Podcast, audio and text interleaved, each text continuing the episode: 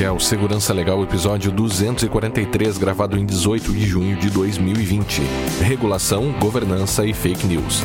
Neste episódio, entrevistamos Diego Canabarro, que falou sobre os aspectos fundamentais de regulação e governança da internet, com uma vinculação com o problema das fake news. Segurança Legal, com Guilherme Goulart e Vinícius Serafim. Um oferecimento Brown Pipe Consultoria.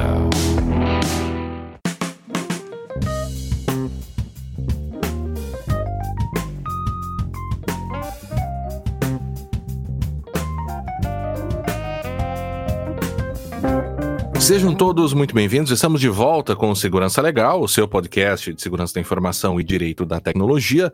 Eu sou Guilherme Goulart e aqui comigo está Vinícius Serafim. Tudo bem, Vinícius? Como vai? Olá, Guilherme, tudo bem? Olá, os nossos ouvintes. Sempre lembrando que para nós é fundamental a participação de todos meio de perguntas críticas e sugestões de tema. Para isso, estamos à disposição dos ouvintes pelo Twitter, no arroba Segurança Legal, e-mail podcast arroba facebook.com barra segurança legal, youtube.segurançalegal.com, iTunes e Spotify. Também temos a nossa campanha de financiamento coletivo no apoia.se barra segurança legal, onde você pode ver quais são as modalidades de apoio e também as recompensas. Bem, hoje já estamos aqui com o nosso convidado muito especial, Diego Canabarro, que veio aqui para falar com a gente hoje sobre regulação de internet, um pouco sobre fake news também. A, a, o papo vai seguir nessa linha. Seja bem-vindo ao Segurança Legal, Diego. Tudo bem? Tudo bem, Guilherme. Bom dia. Ó, Tudo bom, Diego? não sei se eu posso... Oi, oi, Vinícius. Eu não sei se eu posso falar bom, bom dia, ou boa noite, ou boa tarde, porque a gente está aqui na blogosfera. É. E e teoricamente não tem hora nesse espaço. É uma saudação toda especial para os ouvintes e para as ouvintes de vocês aqui de Segurança Legal. Ótimo, cara. É um prazer ter que pôde participar aqui desse episódio. A gente já conhece o Diego há, há bastante tempo. Eu estava me lembrando, Diego, a gente se conheceu num, num debate que a gente fez aqui na TVE em Porto Alegre. Não sei se está lembrado. Claro, ah, obviamente. no... Sobre o Marco Civil da internet. Marco Civil, exatamente. que também envolve um pouco de, de, né? A gente vai tocar um pouquinho no Marco Civil, eventualmente, aqui hoje, né? Parece que foi ontem, né? É, foi, é, foi em 2014, né? Acho que foi. Não, Guilherme, eu diria que foi 2011 ou 2012. Talvez 2013 ah. por conta das revelações do Snowden. Ah, pode ser. É, eu acho que foi antes do Marco Civil, hein? É, bom, agora não tô lembrado, enfim. É, mas assim, foi, com certeza foi de 2012 em diante. É. Sim, sem dúvida. gravar o podcast 2000, no início de 2012. Aham. E acho que foi mais ou menos naquele período que teve a, essa discussão, né? Uhum. Eu, vou, eu vou achar o, o vídeo, nosso vídeo aqui, Diego, e vou colocar no show notes também, para quem, quem tiver curiosidade de nos ver há um tempão atrás pode acompanhar lá. Os dois, os dois sem barba e com um cabelinho é... bem aparadinho. Muito bom. Diego, conta para nós, antes da gente começar aqui, um pouco da tua trajetória, né, do, dos teus estudos, da tua trajetória acadêmica, uh, o que, que tu claro. tens feito, onde tu estás hoje, por onde onde tu passou? Perfeito, Guilherme. É, bom, na época em que a gente se conheceu, eu, eu era um, assistente de pesquisa no, no, Centro de Estudos sobre Governo da URGS. É, nessa época eu estava terminando o doutorado em Ciência Política, né? Uhum. É, e eu estudava justamente esse tema que se chama governança da internet, que é essa complexa forma de organização da rede propriamente dita e também da interface que a rede tem com políticas públicas em geral, com a economia, com a cultura e outras coisas do gênero. Eu sou advogado de formação. Uhum. É, logo depois que eu terminei o doutorado, eu acabei integrando a assessoria do Comitê Gestor da Internet no Brasil, onde eu fiquei de 2014 até uh, meados de 2019. E atualmente eu trabalho numa organização chamada Internet Society, mais uhum. conhecida para a galera da, do campo da internet como ISOC. Uhum. E, e, e, a Internet Society é essa organização não governamental de caráter técnico que foi criada em 92 por aqueles pioneiros né, que estavam envolvidos com os diferentes projetos de, de redes computacionais que culminaram com a internet como a gente conhece hoje e que desde então tem servido como uma espécie de ponto focal para coordenação de pessoas, instituições e atividades é, relacionadas com a infraestrutura de internet e também com a, o funcionamento da, da, da rede é, de forma aberta, globalmente conectada, segura e confiável para todo mundo em todo o planeta. A, a, a ISOC, na verdade, ela é um conjunto de agremiações é, locais, nacionais, regionais, tem mais ou menos 60 mil membros pelo, pelo mundo inteiro. Uhum. O capítulo brasileiro da ISOC é bastante ativo, sugiro que vocês procurem é, aí nos motores de busca ISOC Brasil. Uhum. É, e, e, eu, na verdade, faço parte do, do staff, né, da, da, da organização que dá suporte a esses, é, a esses é, mais de 60 mil membros que estão espalhados pelo planeta é, como um todo. Minha função é basicamente tomar conta de políticas públicas e regulação de internet nos países da América Latina e do Caribe. Uhum. Pô, que legal. Ótimo, cara, ótimo. É, e também vai na esteira um pouco do teu trabalho uh, lá no próprio CGI também, né? Sim, exato. É, na verdade, o, o, o avanço do CGI para a Internet Society, ele veio no sentido de ampliar minha área de atuação é, uhum. para me, me aproximar um pouco mais do, dos países da América Latina é, por vários motivos pessoais é, e também profissionais, é, sobretudo porque esse espaço, né, América Latina e o Caribe, ele é um espaço muito importante não só para o desenvolvimento da, da tecnologia é, internet, mas também para todas as questões que estão relacionadas a direitos, deveres, uhum. é, obrigações do setor privado e do setor público, porque a gente tem uma, uma, uma uma espécie de longa história curta de ativismo e proteção e promoção de direitos fundamentais das pessoas no contexto da redemocratização nos últimos 30 anos, né? Uhum. Então, teoricamente, a América Latina é como um laboratório é, uhum. para o desenvolvimento de regulações de internet que garantam, promovam os direitos fundamentais das pessoas no ambiente online também, né? Então, tem, tem isso. No, no, no, Comitê Gestor da Internet no Brasil, a minha atuação sempre foi é, é, no sentido de trabalhar como assessor dos 21 conselheiros, né? nove indicados pelo governo, 12 eleitos pela sociedade em, em geral. É, e ao avançar para ISOC, o meu trabalho passou a ser ficar um pouco mais na linha de frente é, dessas questões é, de políticas públicas e regulação em torno da internet. Por isso eu acho que eu estou aqui e por isso que eu fico incomodando tanta gente pelas redes sociais. Diz uma coisa, Diego, até isso nem estava na pauta, assim, mas acho que tu, tu consegues, é, tem uma visão bem melhor para responder isso do que nós, até, né? Embora a gente tenha uma certa intuição de, de, de uma possível resposta, como é que o Brasil está hoje, assim, em comparação com com, os outros países aqui da, da América Latina, né? A gente teve eh, lá em 2014 com o Marco Civil um papel muito importante, assim, foi uma, uma legislação que, que, que, impactou e foi muito elogiada né, né, pelo mundo, assim, sobretudo pela forma como ela foi construída, né? É, tu dirias que a gente tem papel de protagonismo? Não? Como é que tu vê isso? Sim, sim, sem, sem sombra de dúvida, assim, é, em relação a essa ideia de um grande marco, né, é, um marco principiológico para orientar as, a, os desenvolvimentos é, ulteriores, sucessivos, é, regulatórios, o Brasil continua a ser o grande paradigma da região, né?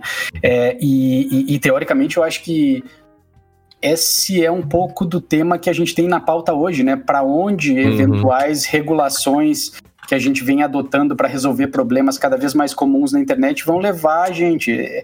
Eles vão estar alinhados com esse papel de protagonismo que o Brasil ganhou aí no início dos anos 2010, ou eles vão levar a gente exatamente para o lado oposto.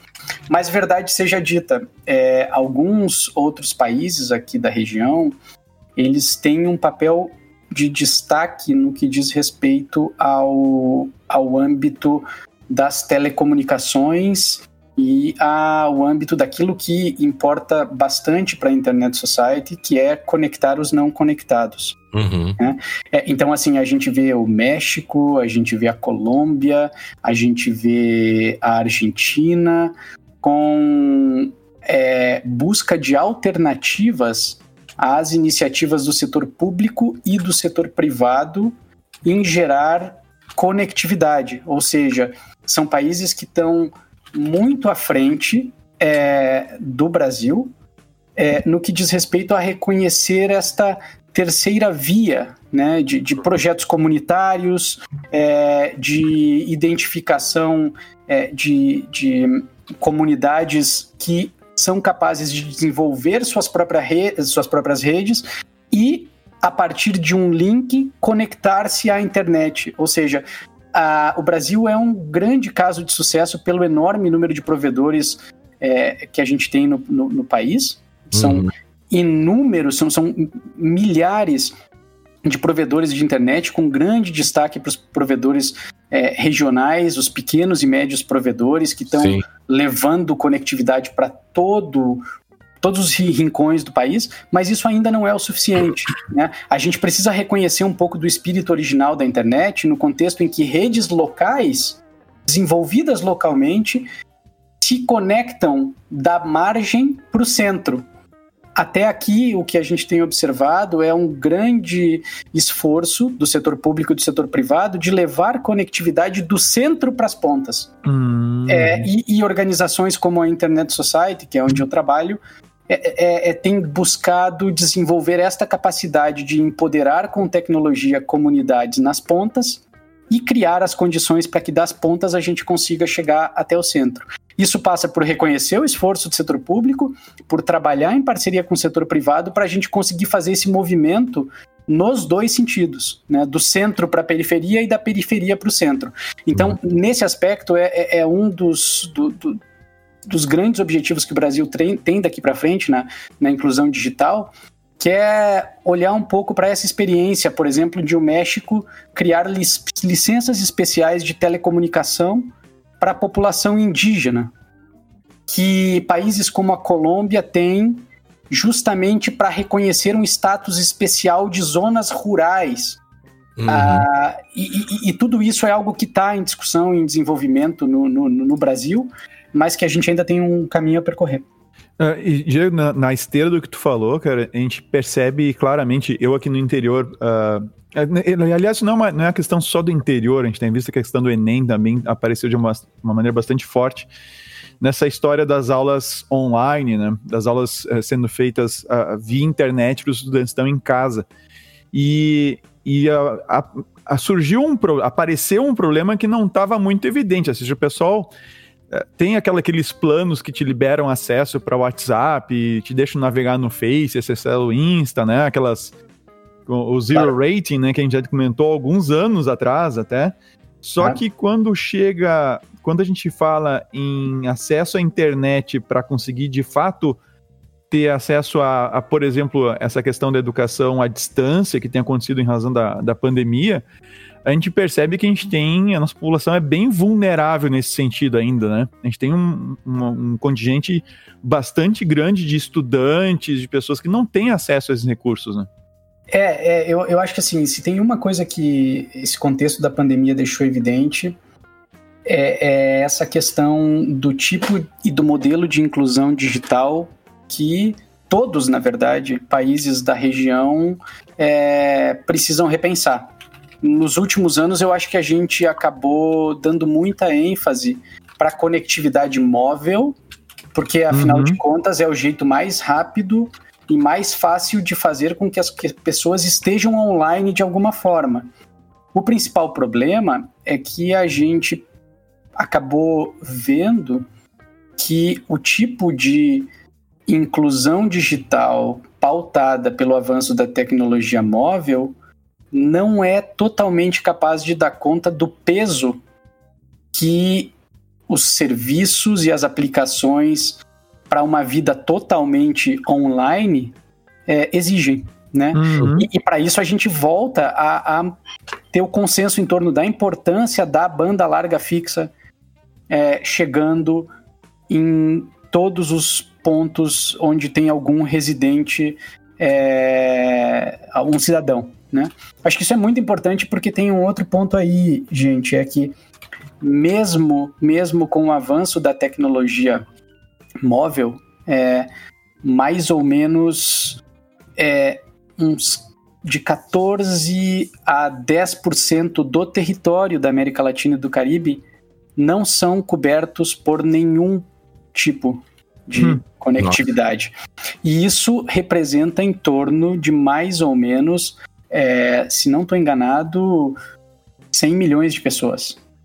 Nossa. É, e, e, e, e, basicamente no mundo inteiro, quando a gente trata de quem está dentro e de quem está fora desse sistema aí de, de, de uma vida online, é, 52% só tem algum tipo de conectividade. Eu não estou nem entrando no mérito da qualidade da conexão. Sim. Mas 50%, 50% da população do planeta está fora desse sistema que é o que está sustentando a vida no contexto da pandemia.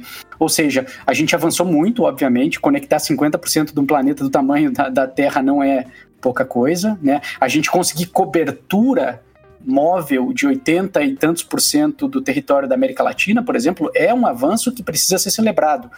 Mas ainda falta, né? Sim. Falta fazer mais. E, e, e, a gente precisa ser criativo e utilizar todo o poder de colaboração que a internet dá para que a gente não fique dependendo só de ações do setor público e ações do, do, do setor privado. E para que a gente consiga, é, enquanto usuários de internet, desenvolver mecanismos e redes dinâmicas para gerar conectividade local. E isso passa por rever modelos de outorga de telecomunicações, passa por flexibilizar o uso do espectro, deixar o uso do espectro eletromagnético um pouco mais é, é dinâmico, flexível e compartilhado e colaborativo. É, passa também por a gente destravar alguns dos fundos de universalização das telecomunicações que são intocados é, e, e, acabam é, não contribuindo para que a gente consiga investir no desenvolvimento de infraestrutura. Hum. E a própria, a própria questão, né? Eu sei que o Vinícius já tá com a, uma thread tua aí engatilhada para ah, ler. Tá no, tá no gatilho aí para disparar. Mas, só para dizer uma outra coisa também que não. Que talvez se isso tivesse avançado antes, o nosso contexto de, de acesso a esse serviço seria muito pior, né? Que é a questão da própria franquia na internet fixa, né? É, que, que começou a se falar no, no Brasil, entre idas e vindas, e a coisa meio que ficou congelada, mas se nós tivéssemos agora, nesse, no contexto atual, com franquia internet fixa, seria bem complicado, né, para acesso a esses, esses serviços quase todos por vídeo, que consomem banda, né, aulas e coisas do gênero, né? É, essa é uma preocupação também? Deve ser uma preocupação? Eu, eu, eu acho que sim, porque uma das primeiras coisas que, assim, e aí eu posso indicar é, o site da Comissão Interamericana de Telecomunicações, onde a, a CITEL, né, que é uma, uma, uma agência parte da, da Organização dos Estados Americanos, a OEA, ela tem registrado que os diversos países da região e o setor privado nos diversos países da região têm feito para apoiar o aumento do uso da internet no contexto da pandemia. E uma uhum. coisa muito interessante é que onde há limites de franquia, esses limites têm sido flexibilizados. Uhum. É, e, e, e, onde esses limites é, ou eles não são inteiramente abandonados, eles são, abandon eles são ampliados. Isso uhum. quer dizer o seguinte: está evidente que, apesar de ter razões técnicas na telefonia móvel, razões econômicas que eventualmente são legítimas no setor privado para fazer isso, uhum. é, a gente precisa perguntar efetivamente de que forma a gente supera esse modelo de. É, esse modelo. Não, não é restrição, é um, um modelo de limitação. Uhum. É, e a gente trabalha para que, de fato, é, é, a internet vire uma espécie de coisa permanentemente disponível 24 horas por dia, 7 dias por semana, sem nenhum tipo de restrição que não seja razoável uhum. é, para o acesso da, das pessoas aos diferentes serviços que cada vez mais deixam de ser oferecidos offline e estão é. sempre oferecidos online. Né? Eu acho que, acho que passa por a gente repensar não só o modelo de conectividade, mas também as práticas comerciais e uma discussão mais ampla sobre que tipo de sociedade digital a gente quer no Brasil e nos outros países também, evidentemente. Uhum. Bom, Diego, vamos, vamos pegar a tua thread lá do Twitter? Claro. A thread, claro. a thread começou toda essa história desse episódio. ah, perfeito, perfeito. Nesses mais de 10 anos estudando e trabalhando com internet, tem três coisas que eu aprendi. Queria compartilhá-las por aqui, porque estamos entrando em uma semana crucial para o futuro da governança e para a regulação da internet no Brasil. Primeiro, é muito importante ter sempre em mente a complexidade e a vastidão e a diversidade existente em cada uma das camadas de uma rede sociotécnica de alcance planetário. Quando você acha que está perto de, sab de saber algo nesse contexto, tem sempre um milhão de coisas. Eu vou, vou, acrescentar, tá? De coisas adicionais a considerar. eu acrescentei coisas por minha conta aqui. É, não, mas é, é tu pegou o espírito, Vinícius, tá. eu esqueci. Agora que eu vi o erro no tweet, desculpa, é. gente. Não, vai, vai lá. Mas comenta esse primeiro ponto aí, que senão vai ficar, vai ficar ruim o pessoal acompanhar. Vamos ponto a ponto. Pode comentar claro, esse primeiro ponto aí, Diego. Claro, é, é, é, basicamente a gente. É todo mundo que trabalha, que estuda, que. que é, lida com a internet e a população em geral, ela tem a ideia da internet como sendo essa coisa monolítica, absolutamente igual, é, completamente uniforme, uma única rede que está é, espalhada pelo planeta como um todo. E quando a gente trata é, da internet por essa perspectiva meio monolítica, meio, meio uniforme, a gente perde um pouco do contexto de toda a parafernália que sai do nosso dispositivo, percorre vários espaços geográficos diferentes e chega até a outra ponta com a qual a gente está se comunicando, seja o nosso uhum. amigo, a nossa amiga pelo aplicativo de é, comunicação instantânea, seja o servidor do nosso banco que a gente está acessando para tirar um extrato ou algo do gênero. O que eu quis dizer aqui é, nesse contexto é que sempre que tu tá perto de chegar é, mais próximo de uma compreensão do, de todas as camadas, de todas as dimensões, de todos os caminhos que existem nisso que a gente chama internet, a gente sempre é surpreendido com algum detalhe da infraestrutura, algum detalhe da topologia da rede, algum detalhe da configuração e da estruturação do software que a gente usa que nos aponta a necessidade de voltar para a prancheta de trabalho, repensar aquilo que a gente tinha pensado antes de fazer uma afirmação definitiva sobre qualquer coisa que envolve a internet. Segundo, o Diego já comentou uma parte dele, né? É, o segundo, o Diego diz o seguinte: segundo, é muito fácil mergulhar num ponto desse ecossistema e cometer o deslize de, a partir dele, achar que é possível explicar o todo. A coisa mais comum que existe é ver gente tratar de coisas na internet por uma pers perspectiva monolítica, míope e unidimensional. Monolítica, Perfeito. míope e unidimensional. Põe visão limitada, põe perspectiva limitada nessa. É, mas, mas Vinícius, Guilherme, vejam, uma coisa que aconteceu é, de forma muito muito comum no início da, da, da pandemia foi a afirmação de que a internet vai colapsar. Uhum. Assim, a gente viu manchetes de jornais perguntando: será que a internet aguenta? E, e aí, esse tweet ele, ele revela que a pergunta adicional que, que a gente precisa fazer para quem pergunta se a internet vai aguentar ou se a internet vai colapsar é justamente o seguinte: de qual parte da internet tu tá falando? Uhum. Né? Eu quero dizer o seguinte: desde o início da pandemia, a minha rede doméstica, ou seja, aquilo que está para trás do meu roteadorzinho, não, não teve nada de errado. Uhum. Talvez porque eu consiga fazer a configuração direitinho, ou porque o meu provedor é sério o suficiente para entregar um serviço e um, e um equipamento de qualidade, né? Mas eu não tive problema nenhum. Eu tenho amigos, a minha família me disse: ah, depois dessa pandemia a minha internet não funciona mais. Pera, a minha conexão à internet, né? Uhum. Aí, num segundo nível, a gente precisa ir para além disso. Mas e a conexão da nossa casa até o nosso provedor? Como, como é que está essa infraestrutura? Como é que estão os equipamentos? Como é que está a configuração disso tudo?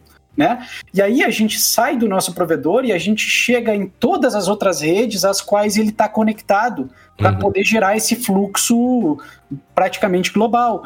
E aí, quando a gente chega na outra ponta, a gente precisa fazer a mesma pergunta, mas num caminho inverso. E do provedor do, do, do, meu outro lado, né, do meu ponto de contato, Sim, até a infraestrutura dele, e, e, e, e do, do, do, servidor específico até o serviço onde está o conteúdo ou onde está o meu amiguinho, a minha amiguinha do outro lado da rede.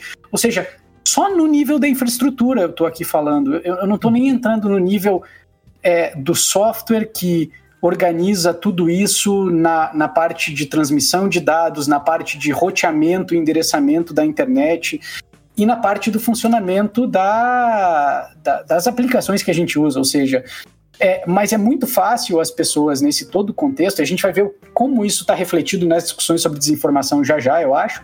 Uhum. A gente parte desse ponto e a gente externaliza afirmações e generaliza afirmações que são insustentáveis de um, de um ponto de vista empírico, tem pouco embasamento teórico e, por mais que tentem ajudar, acabam prejudicando ou porque acabam fazendo sugestões e inferências que não se aplicam ao todo, ou porque desconsideram outros pontos de vista e outras questões que são muito legítimas e que precisam ser consideradas para que a gente não adote uma medida em um ponto da internet e acabe prejudicando a internet no planeta inteiro, né? Uhum. Sim. Perfeito.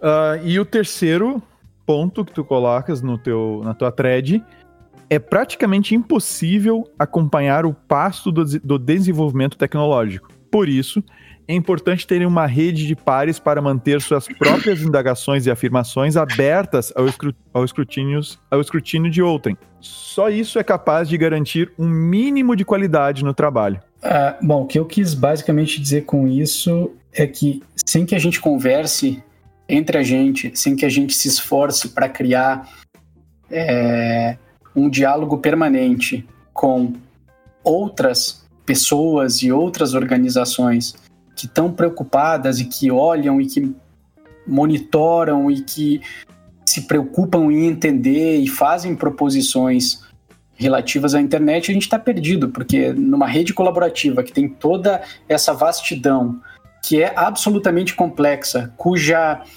a fruição desse, desse serviço, dessa rede, é completamente diferente nos diversos pontos do planeta, se a gente não tiver com quem conversar, e se a gente ignorar o que todo mundo mais está falando a respeito, a gente não vai a lugar nenhum. É por isso que eu sou um ouvinte de segurança legal, é por isso que eu estou sempre conversando com outros pesquisadores, é por isso que eu fico lendo o tempo inteiro.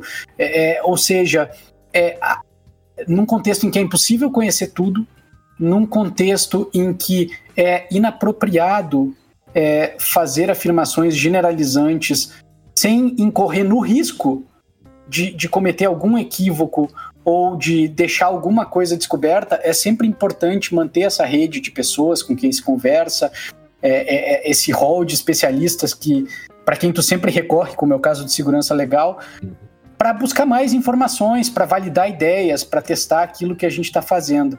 E, e, acho que isso é um pouco essas, esses três pontos, eles são essenciais para quando a gente olha para a história do Marco Civil da internet, é. vê, vê que o Marco Civil da internet foi o produto de uma colaboração tremenda de gente de todos os setores da sociedade brasileira.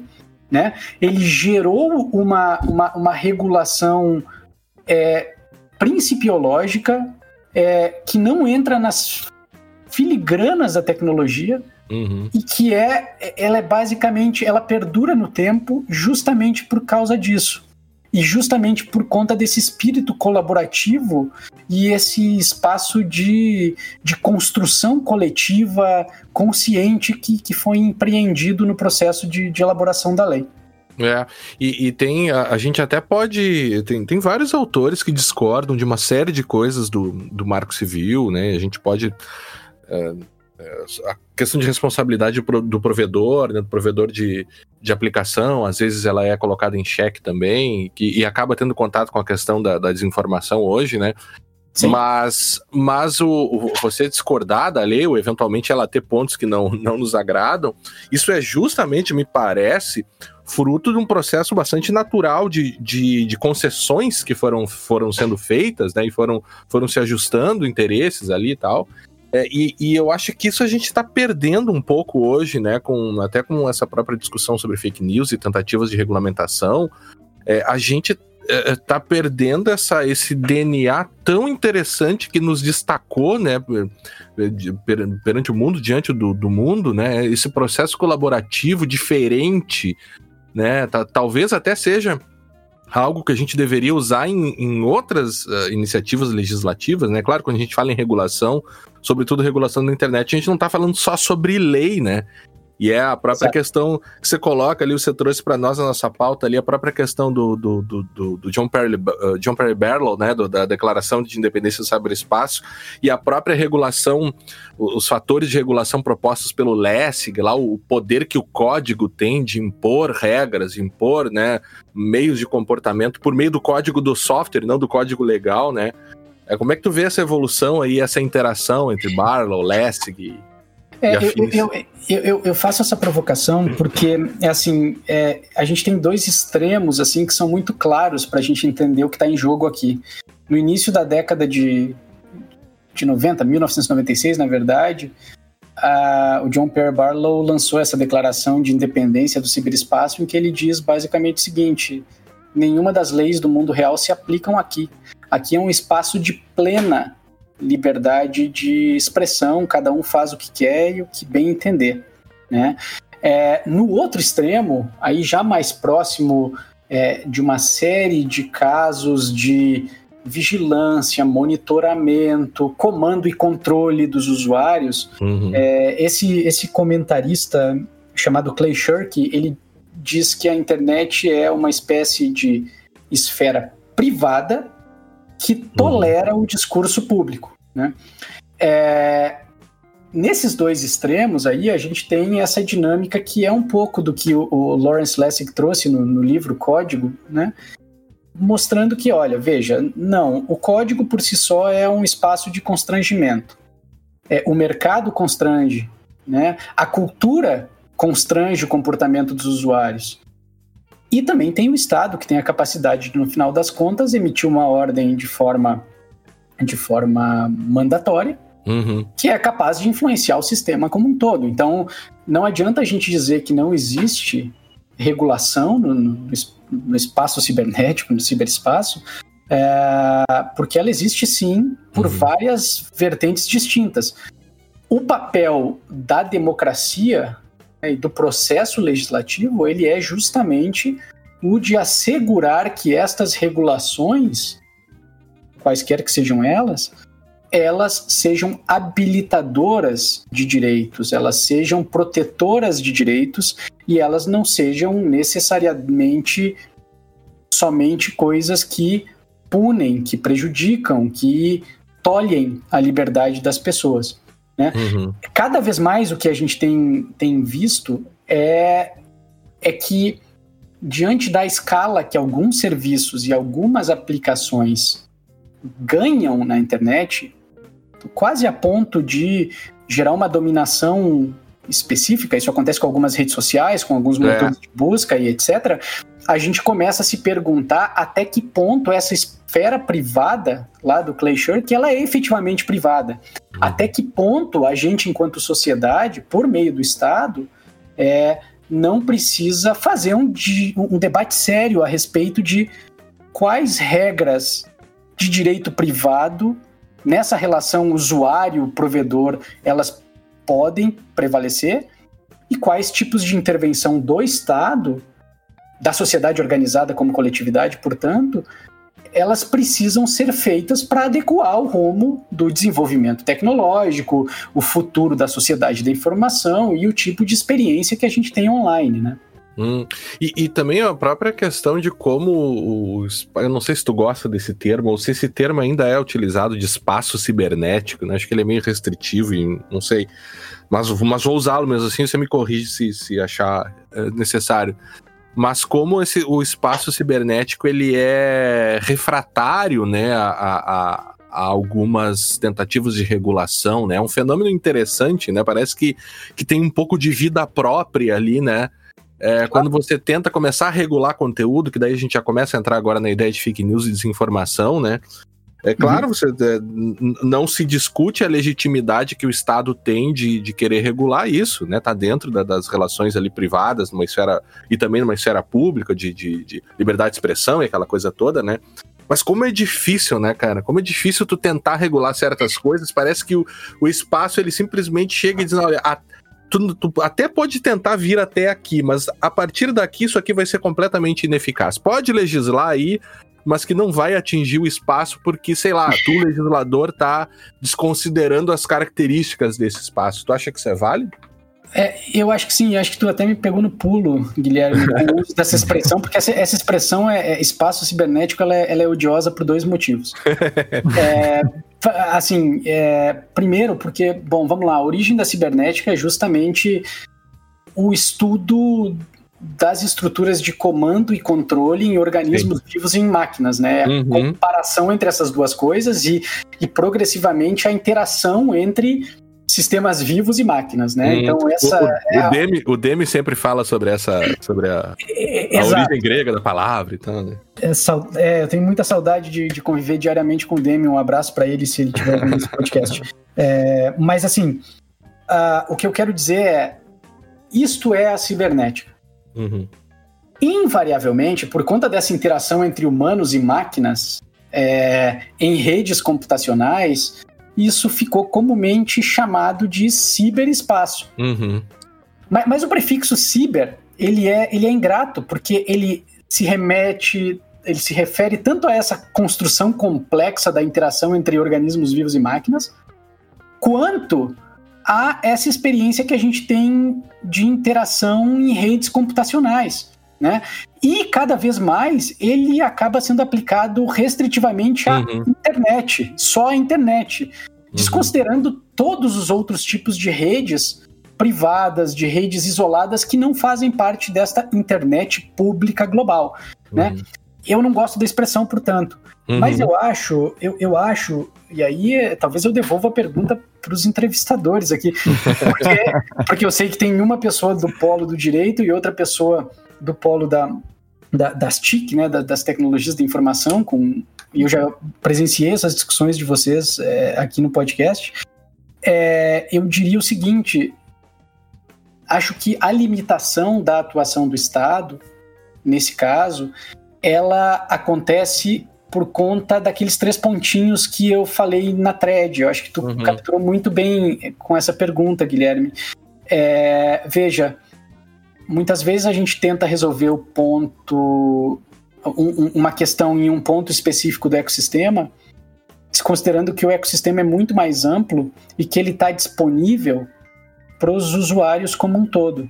Então, assim, não adianta a gente querer regular determinada coisa relativa às aplicações de internet aqui no Brasil, mirando só naquelas que têm presença no território nacional, porque teoricamente com um link de internet qualquer pessoa pode acessar é. qualquer outra coisa que esteja disponível nesta rede de redes global. É, então, assim, é, além disso, é muito difícil nesse ambiente de 7 bilhões de pessoas, onde tem é, um monte de gente desenvolvendo tecnologia livremente, nos quatro cantos do planeta, a gente conseguir antecipar para onde a tecnologia vai ser levada. Né? Então, assim, vou, vou, dar um exemplo bem específico do que aconteceu essa semana. Está se falando muito em regulação da desinformação, está se mirando no WhatsApp como um sistema de comunicação interpessoal, é. essa visão mais ou menos míope unidimensional, porque só no meu telefone celular eu tenho seis ou sete aplicativos de mensagem instantânea que sequer estão sendo considerados no, no debate público, é. né? Que sequer tem presença física no Brasil.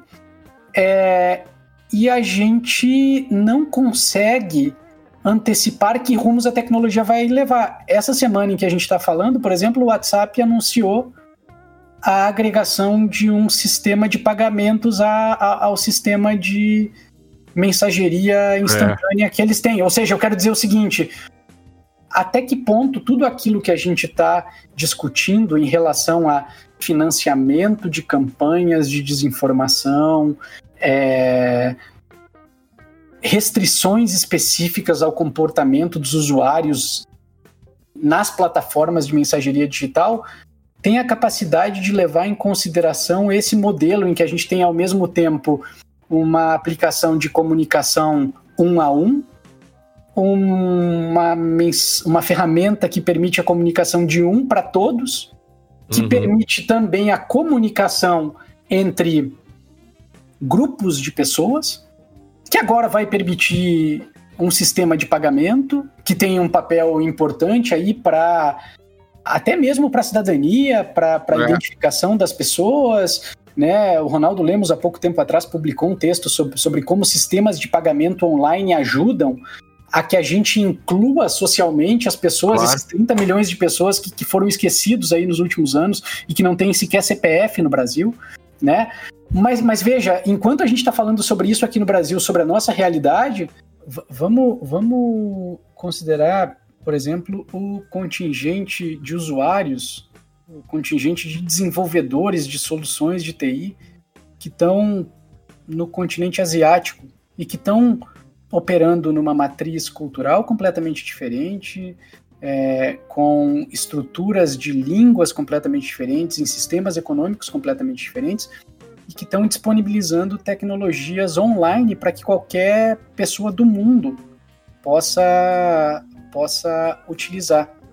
Né? Até que ponto a gente vai conseguir efetivamente é, dar conta de um ambiente tão complexo quanto esse mosaico aí de, de alternativas, de possibilidades, de tecnologias que estão disponíveis em, em escala global, assim, eu acho que isso volta de novo para aquela discussão sobre, entre aspas, o espaço cibernético uhum. e todas as possibilidades que ele permite em termos de uso, de desenvolvimento de tecnologia e todas as dificuldades que ele impõe para quem pensa as coisas por uma perspectiva jurisdicional que ainda está calcada na soberania territorial, né? Uhum. É, é, algo, é algo que aí coloca a gente diante do que um autor chamado Dan Sventenson chamou de o quebra-cabeça internet e jurisdição.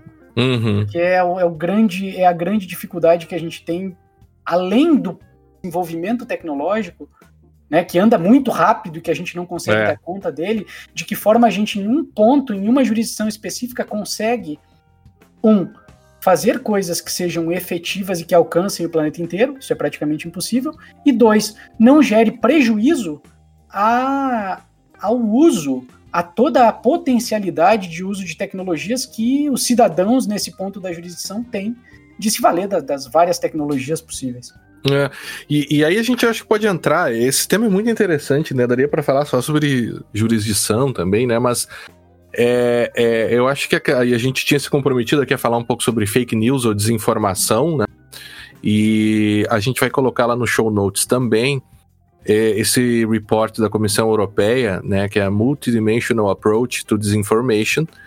É, e que e, nesse, nesse report não são só eles que fazem isso, né, Diego e Vinícius, mas é, a própria ideia de a gente não chamar esse fenômeno de fake news, né? Que o termo, segundo ele, seria inadequado. A gente seria melhor falar em, em desinformação, né?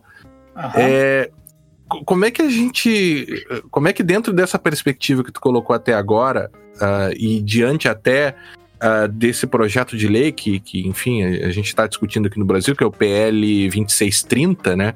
O nome também é horrível, né? Institui a Lei Brasileira de Liberdade, Responsabilidade e Transparência da Internet, né?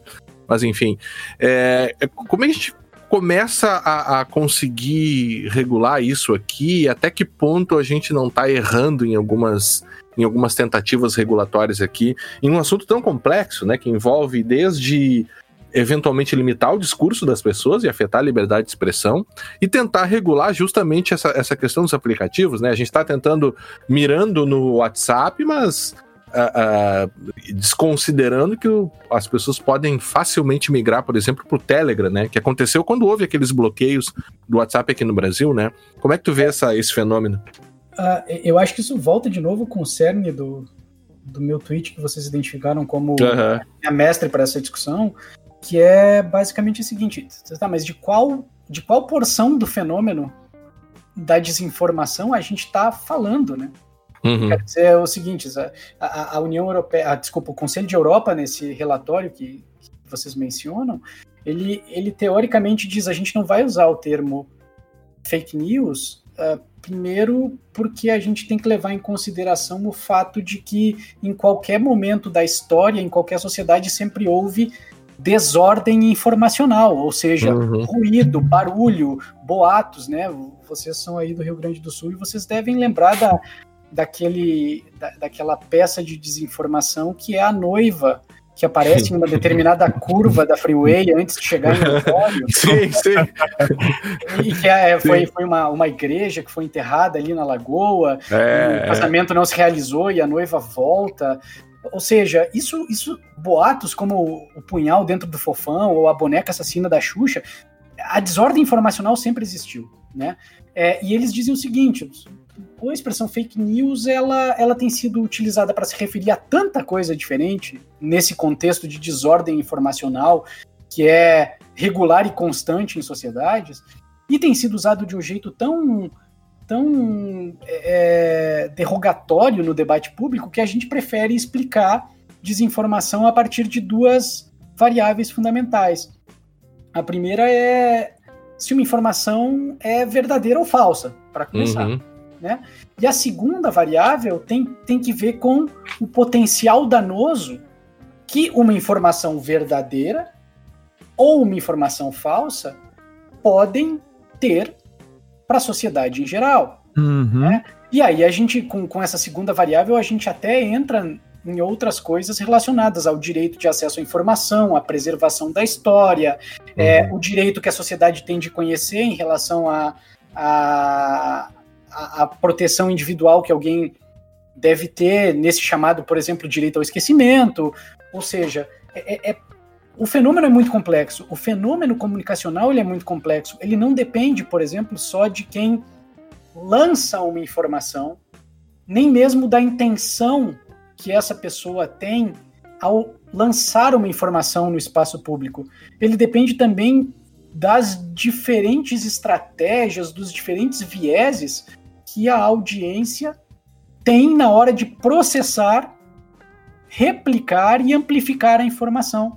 Ou seja, o fenômeno é muito complexo. Ele envolve desde o momento da produção da informação, uhum. do espalhamento da informação em uma determinada audiência e do comportamento que se pode ou não esperar dessa audiência dali para frente, né? O que a gente tem observado com esse, esse PL, né? E na verdade não é nem só um PL, a gente tem, é, tem outros, um espelho né? na é. Câmara dos Deputados, a é. gente já tem várias, é, vários substitutivos sendo discutidos. Só o PL 2630 tem uma série de algo como 79 emendas, emendas já né? apostas a esse projeto. E teoricamente está se tentando capturar num texto estático de lei um todo o processo comunicacional e a interface que esse processo comunicacional tem com as mais variadas aplicações de internet disponíveis para dar apoio ao processo comunicacional. Uhum. Ou seja, isso volta lá para aquele início. É, de que maneira uma lei, ou melhor, qual é a melhor maneira que uma lei tem para tratar de uma coisa tão complexa como essa, que envolve comunicação, e que envolve o funcionamento da própria internet. Né? Assim, a abordagem do Marco Civil, que foi de levar anos para ser discutida, de é. um processo multiparticipativo é, de, de, de produção legislativa e de adotar uma abordagem mais baseada em princípios que devem ser observados no tratamento de questões tão complexas como essas que estão sobre a mesa agora, ela parece mais adequada do que o que está acontecendo no contexto deste PL especificamente. Para começar, o Congresso está funcionando pelo plenário remoto. É. Não existe todo o espaço de articulação política que existe num contexto, digamos assim, analógico, presencial. Além disso, Isso está sendo feito a toque de caixa para tentar, de uma forma meio milagrosa, salvar a sociedade brasileira dos aspectos negativos da desordem informacional. Uhum. E isso está sendo feito é, levando-se em consideração algumas poucas plataformas e em desconsideração a toda aquela pluralidade que a internet permite e que efetivamente existe na internet, como a gente falou há alguns minutos atrás. Uhum. Uh, Diego, eu, eu, quero encaixar aqui um, uma, um comentário e uma, uma, uma pergunta, tá? Uh, primeiro, um comentário é o seguinte: a, a, aquela ideia, né, de uns anos para cá, talvez desde as últimas eleições para cá, aquela ideia de que a internet possibilitaria que todo mundo tivesse acesso a, a, a, informação correta, que ela poderia ser verificada, né?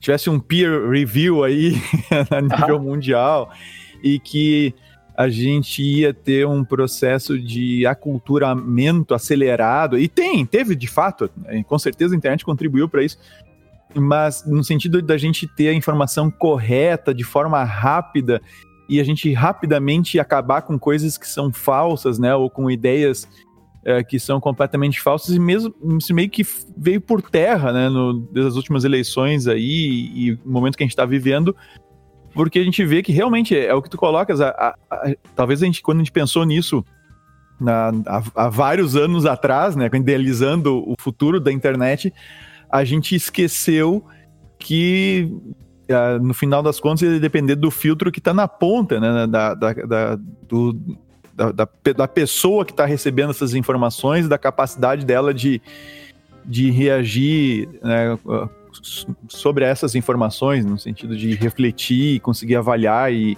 e saber se a fonte é boa, se não é, tipo. A gente não, a gente não contava com isso, a gente não contou isso, né? Alguns anos atrás. É, eu, a gente achou que a internet que, ia resolver tudo sozinho.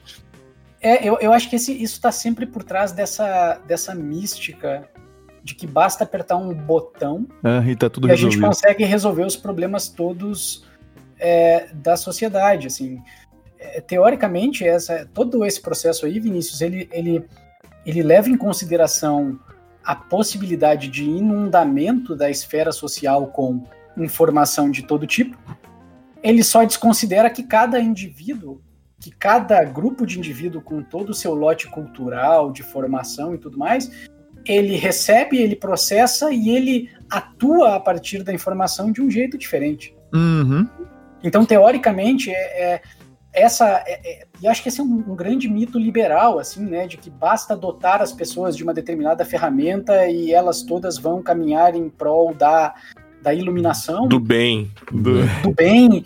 Isso, é. isso, tá, isso, isso tá equivocado, já está provado como sendo insuficiente e inadequado. E acho que o caminho, ele não. Ele, ele, ele, ele passa justamente por a gente reconhecer isso. Né? Uhum. Ele passa justamente por reconhecer a diversidade social, ele passa por reconhecer a diversidade política, a diversidade de orientações políticas e os interesses políticos em toda essa discussão, e passa ainda mais pela necessidade de reconhecer o quão complexa é essa teia de produtos, serviços é, e aplicações disponíveis na internet para que as pessoas é, é, é, expressem as suas opiniões, expressem as suas orientações políticas, as, as suas crenças e tudo mais. E, e, é por isso que a gente precisa chegar a um mínimo múltiplo comum ou a um máximo denominador comum, não sei exatamente muito bem de matemática, a respeito, a respeito de daquilo que é essencial e que precisa ser condição para que a gente pense em desenvolvimento futuro de tecnologia, regulação, é, modulação de conduta das pessoas, é, e até mesmo a gente chegue na parte de, de, de punir aquelas condutas que são indesejáveis para o processo democrático, para a existência civilizada em sociedade, assim por diante. Ou seja, tudo isso está na mesa de discussões hoje, uma mesa de discussão basicamente fechada, é, que acontece em grande, medida, em grande medida na interação dos parlamentares com os seus grupos de interesse, mas que não está sendo feito no Brasil de uma forma aberta, como a gente já viu ser feita no, no passado é. em outras ocasiões. Uh, Diego, uh, agora que tu colocou essa questão do se apertar um botão e resolver, né? Ou uh, dar uma certa tecnologia para a pessoa resolver. E como é que tu encara botões, né, vamos dizer assim, uh, sendo dados pelas plataformas, assim, as próprias plataformas passarem a, a, atuar de uma forma mais intensa nesse combate à desinformação. É, tu entende isso como sendo algo desejável ou tu acha que isso pode de alguma maneira causar ainda mais interferência nessa, nessa situação que a gente já tem? O uh, que, que, que tu imagina? Eu, eu acho o seguinte, eu acho que a gente tem que partir como premissa, né, voltando para aquela ideia de que o ambiente é muito plural e que há uma infinidade de possibilidades de plataformas para serem usadas para todas essas coisas, a gente tem que ter como premissa o fato de que elas fazem e que elas vão continuar fazendo. É, todo esse tipo de, é, digamos assim, de regramento e de modulação do comportamento dos seus próprios usuários, porque tem aí um componente é, privado que precisa ser reconhecido, por mais uhum. escala que tenham essas plataformas. E eu acho, e aí eu gosto muito do, do, do que fala o, Doneda, né, o Danilo Doneda, é, quanto maior é a escala, maior é a necessidade de transparência quanto maior é o nível de intervenção da plataforma nos direitos individuais dos seus usuários, mais accountable esta ação precisa ser. Uhum. E acho que sim, o, o setor público, né, o, a, a, sociedade organizada no Estado tem a prerrogativa de exigir que as ações que as plataformas fazem para regular os seus espaços sejam transparentes, elas, elas, elas sejam claras e sejam, é, sejam apresentadas antecipadamente para fazer com que a pessoa tenha segurança de saber se ela quer ou se ela não quer aderir àqueles termos. E a partir desse momento, né, de, de entrar nesse clube permitido pela plataforma, é, toda e qualquer ação da plataforma não pode ser feita de um jeito opaco. Né? Ela uhum. precisa ser feita de um jeito transparente para que a gente saber se, assim como a gente está cumprindo enquanto usuário o trato que a gente fez com a plataforma, se a plataforma também está cumprindo o trato que ela ofereceu para a gente em primeiro lugar. É, e, e eu, eu, acho que esse, esse, é um dos pontos nesse PL específico, né? Eu acho que talvez o, o, um dos pontos mais interessantes é justamente como ele fala sobre transparência, né? Claro que a gente até pode discutir a extensão ali do, das novas obrigações que as plataformas vão ter, mas questões como monetização, eventuais usos de robôs, né? E, e também o, o, robô por si só não é um problema, né? A gente tende a achar, e muita gente tende a achar que ah, o, uso de contas robô deve ser eliminado. Não, os robôs eles têm uma utilidade muito grande para uma série de outras atividades é, é, úteis e legítimas, né? Então, é, é, talvez a gente possa, possa ir nessa, nessa parte aí da, do, da, da accountability, né? E também da, da, transparência, que me parece que foi bem o projeto, né? Embora tenha vários outros problemas lá, né? É, um outro elemento. Oi, diga. Não, não, é só, só para dizer, em termos de intenção, é, todo, toda a intenção por trás do projeto, ela pode-se dizer que é boa, né? O problema é a execução, a transformação dessa execução em medida prática, que é um é. desastre. É. Né? Então, eu só queria deixar ressaltado que de boa intenção o inferno tá cheio. Tá cheio. e, esse, e, esse, e esse é um problema para quando a gente transforma a vida real em um inferno cheio de boas intenções que vai acabar trazendo um monte de problema aí, como tu mesmo falou, é, Guilherme para os bancos, por exemplo, se a gente simplesmente proscrever o uso de robôs na internet, acabou o uso de determinadas ferramentas de inteligência artificial é. No comércio eletrônico, no atendimento a clientes e em é. outras coisas. E isso também se repete em outras áreas do desenvolvimento da tecnologia que a gente pode falar em mais detalhes depois. Hum. E, e, o que, que tu acha, Diego, dessa, dessa do, do pessoal do Sleeping Giants chegando aqui no Brasil, né? Talvez seja um exemplo interessante, assim, de, de como você consegue controlar ou, ou, ou melhor, atacar um problema, né? Sobre é, que, que, também é uma outra questão, né? Como uh, as redes de desinformação elas usam toda a própria rede de monetização oferecida pela, pelas plataformas, sobretudo Google, né? E o Sleeping Giants, para quem não, não ouviu falar, é um, é um grupo, né? Um, parece ser um grupo de pessoas, não sei se é um cara, é um grupo de pessoas que diz para as marcas que elas estão aparecendo lá no Google Ads em sites que tem como, como única né, atividade a, franca e evidente é, é, é, publicação de, de, notícias falsas e ataques, é, enfim, ilícitos, né? É, como é que tu vê a atuação desses caras aqui no Brasil?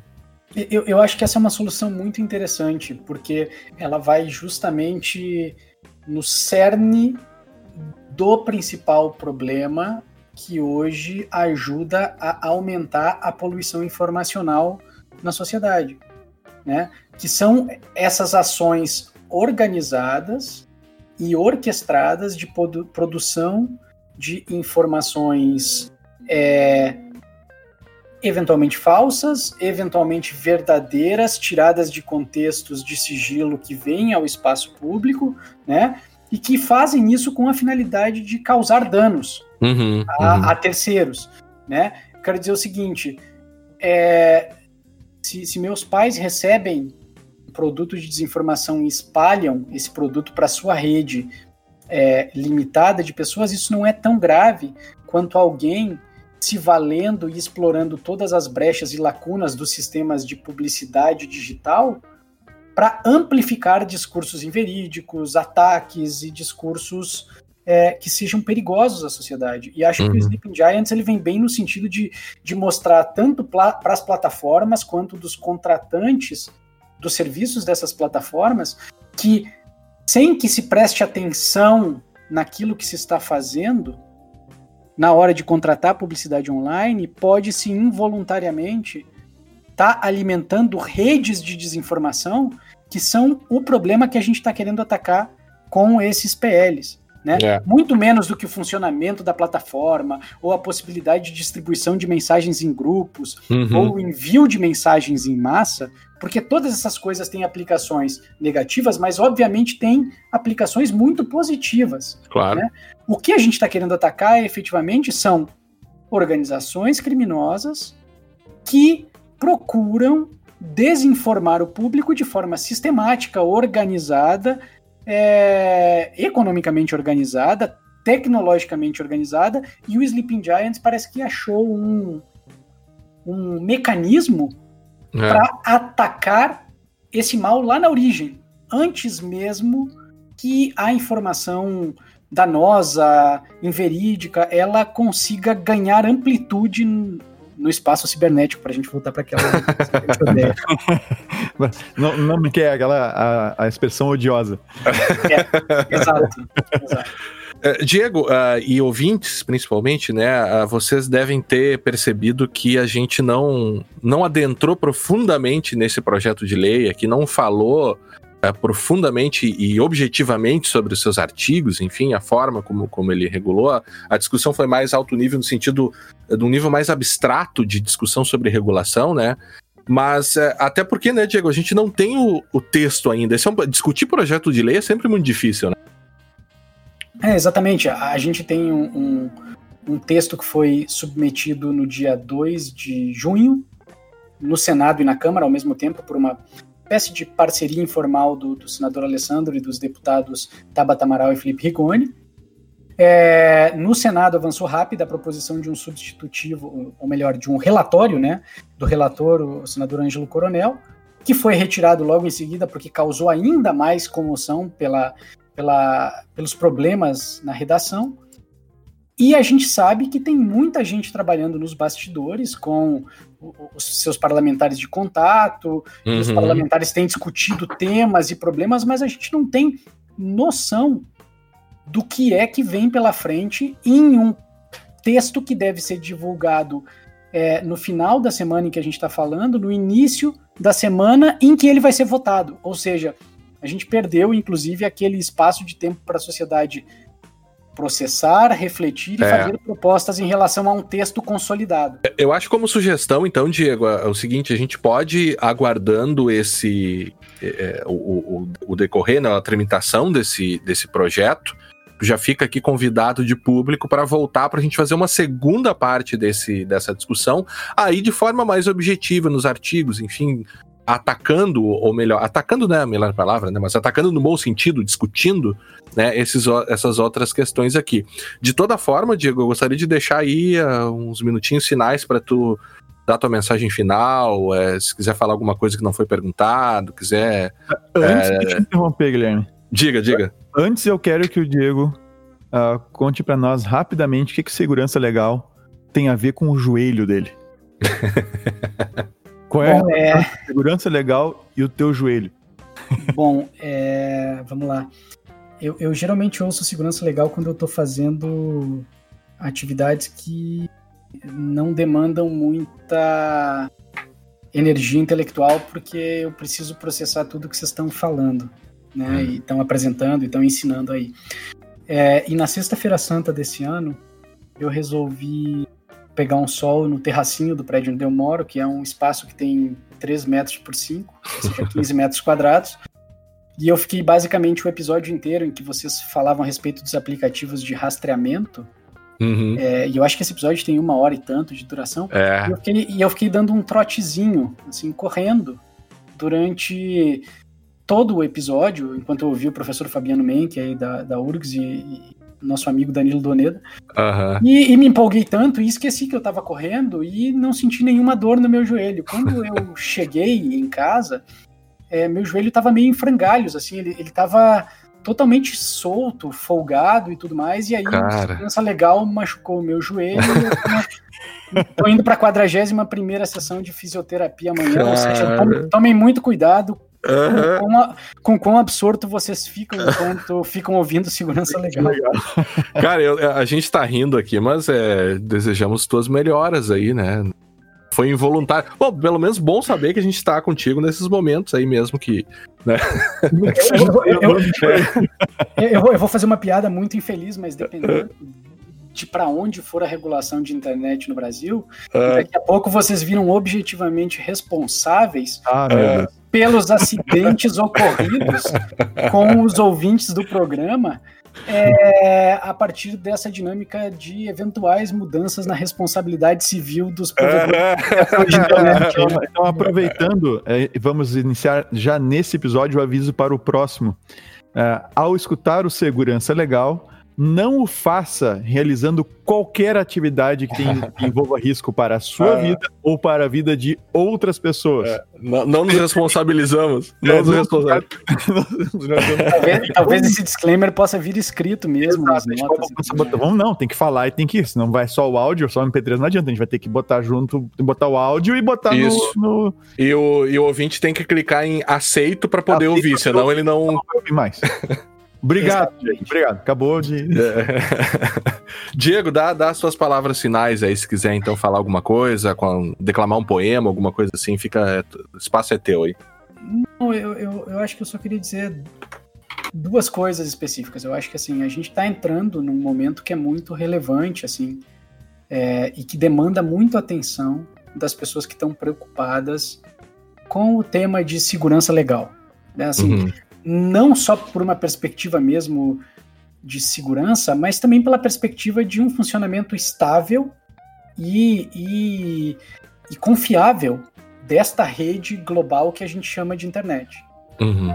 Eu quero dizer o seguinte: a gente precisa prestar atenção para identificar nas entrelinhas desse projeto que a gente vai conhecer daqui a pouco quais são as implicações que o texto da lei vai trazer para o funcionamento dos aplicativos, porque do jeito que a gente viu as coisas avançarem, a gente pode voltar a um cenário de bloqueios de aplicativos como os bloqueios do WhatsApp alguns anos atrás. Uhum. Né?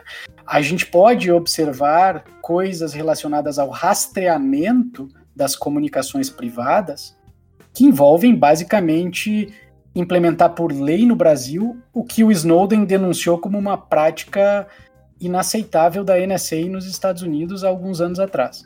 Uhum. E a gente pode até mesmo é, ver aí um ataque deliberado a, ao sigilo das comunicações privadas de todos os brasileiros, num contexto em que as propostas que estão vindo nesse contexto do, do, do PL são a de armazenar tudo que todo mundo fala para eventualmente a gente poder ir atrás de um determinado conteúdo e identificar qual é a origem desse conteúdo. Uhum. Quer dizer o uhum. seguinte, a, a intenção de combater a desinformação ela é louvável. O problema é que a execução que está sendo proposta ela é uma tragédia, tanto para a ideia de uma rede global, porque o Brasil está erigindo fronteiras à, à internet aqui no país, e também para os nossos direitos enquanto cidadãos e usuários da tecnologia que estão caminhando para coisas que violam a nossa Constituição, e, e, e eu acho que, finalmente, do jeito em que as coisas estão, o legislador pode criar uma insegurança jurídica tremenda para que o Brasil deixe de ser um país atrativo e importante no, no, ecossistema da economia digital como um todo. Ou seja, é basicamente um retrocesso em relação àquilo que a gente conseguiu lograr pro país com o desenvolvimento do Marco Civil da Internet, Civil. Que, é o, que é o que fez com que nós todos nos juntássemos há alguns anos atrás e ficássemos em contato desde então. É, voltamos ao início, né, cara? é, tudo, tudo, tudo, tu, tu, tu, funciona como um grande ciclo, é. É. Diego, então a gente te agradece demais aqui, agradecemos demais ao Diego Canabarro, nosso amigo Diego Canabarro, nosso conterrâneo Diego Canabarro, que, que assim, é, dedicou parte do seu tempo aí a colaborar com, com, o projeto de segurança legal, trazendo as suas reflexões já de, de tanto tempo, né? O Diego é um estudioso desse tema, então uma das pessoas é, mais autorizadas aí no Brasil a falar sobre esse tema. A gente fica muito feliz de poder ter contado aí com, com a tua participação, agradece demais. Já fica o convite para voltar quando a gente tiver uma evolução na tramitação desse projeto. Agradece ao Diego e agradece também àqueles que nos acompanharam até aqui. Então, nos encontramos agora no próximo episódio do podcast Segurança Legal. Até a próxima. Até a próxima.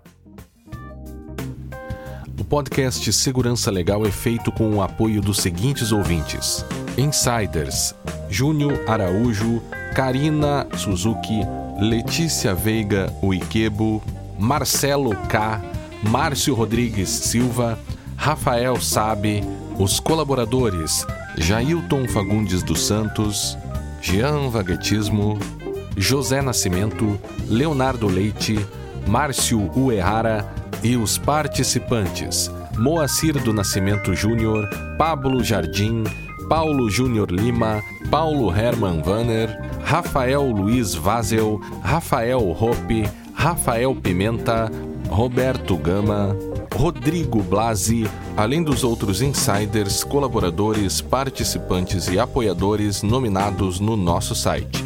Apoie você também o podcast Segurança Legal. Acesse www.apoia.se barra Segurança Legal.